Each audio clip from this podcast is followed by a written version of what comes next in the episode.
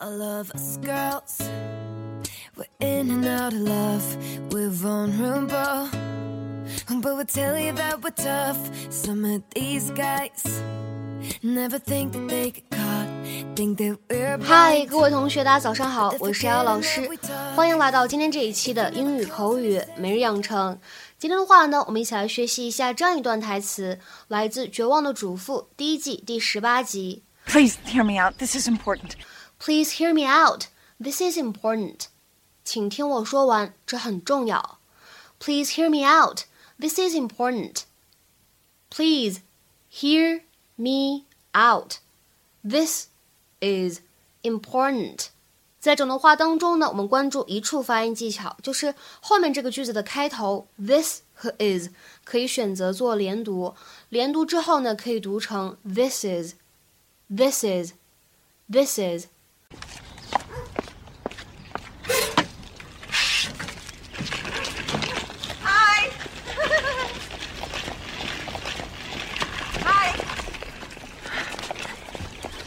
Hi.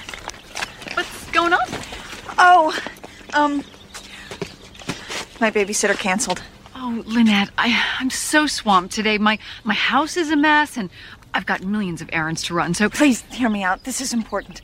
Today, I have a chance to rejoin the human race for a few hours. There are actual adults waiting for me with margaritas. Look, I'm in a dress. I have makeup on. if it were any other day, Oh, for God's sakes, Bree, I'm wearing pantyhose. bring him in. Thank you, thank you. Okay. In your 在今天节目当中呢，我们来学习两个表达。首先，第一个呢叫做 hear one out。在英语当中呢，hear one out 通常来说指的是听某个人把话讲完，尽管你可能不太情愿。Listen to the entirety of what one has to say, often when the listener is reluctant to do so. 下面呢来看一些例子。第一个，Please hear me out. I have more to say. 请听我说完，我还没讲完呢。Please hear me out. I have more to say. 再比如说第二个例子，We have to hear everyone out on this. 在这件事情上面呢，我们得听一听每个人的意见。We have to hear everyone out on this. 再比如说下面一个例子，I heard him out, but I didn't agree. 我听了他的看法，但是我并不认同。I heard him out, but I didn't agree. 再比如说看最后一个例子，有一些长。I know you don't want to change our plans, but hear me out. If we go to the beach on Saturday instead of Friday, we can probably avoid this storm.